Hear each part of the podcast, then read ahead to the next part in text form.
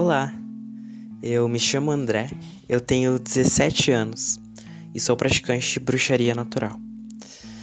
Falar como eu cheguei na bruxaria natural é um tanto quanto engraçado.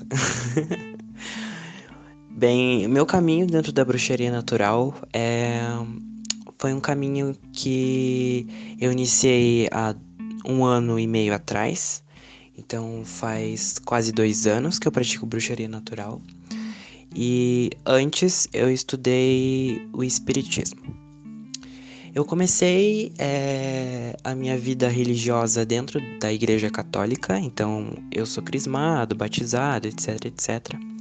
Só que depois é, que eu terminei minha crisma, eu parei, né, de frequentar a igreja e esse contato com o cristianismo se minimizou dentro da minha vida porque eu perdi o interesse também.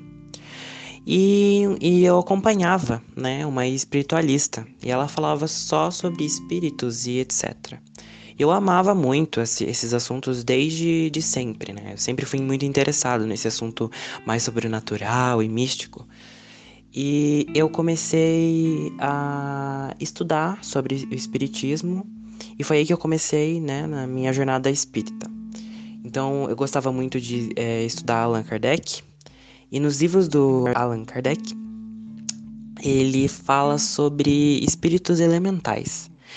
E foi aí que tudo começou, né? Então eu comecei a ler sobre esses espíritos e comecei a me interessar muito e me afundei em uma pesquisa muito, muito, muito incrível e que abriu muito meus olhos. E eu caía em vídeos de bruxos e bruxas, wicanos, enfim, pessoas que têm esse contato maior com esses seres que são as fadas, os gnomos, os silfos, as sílfides, enfim, os elementais em si. E eu me apaixonei. É, eu tive o primeiro contato com a Wicca, né? A Wicca em si. Então, era a deusa e o deus, né? Dispostos ali. Então, tinha toda aquela, aquela coisa, aquela egrégora wicana. E eu tava amando, assim. Eu não me considerava wicano, mas eu amava saber sobre, entende?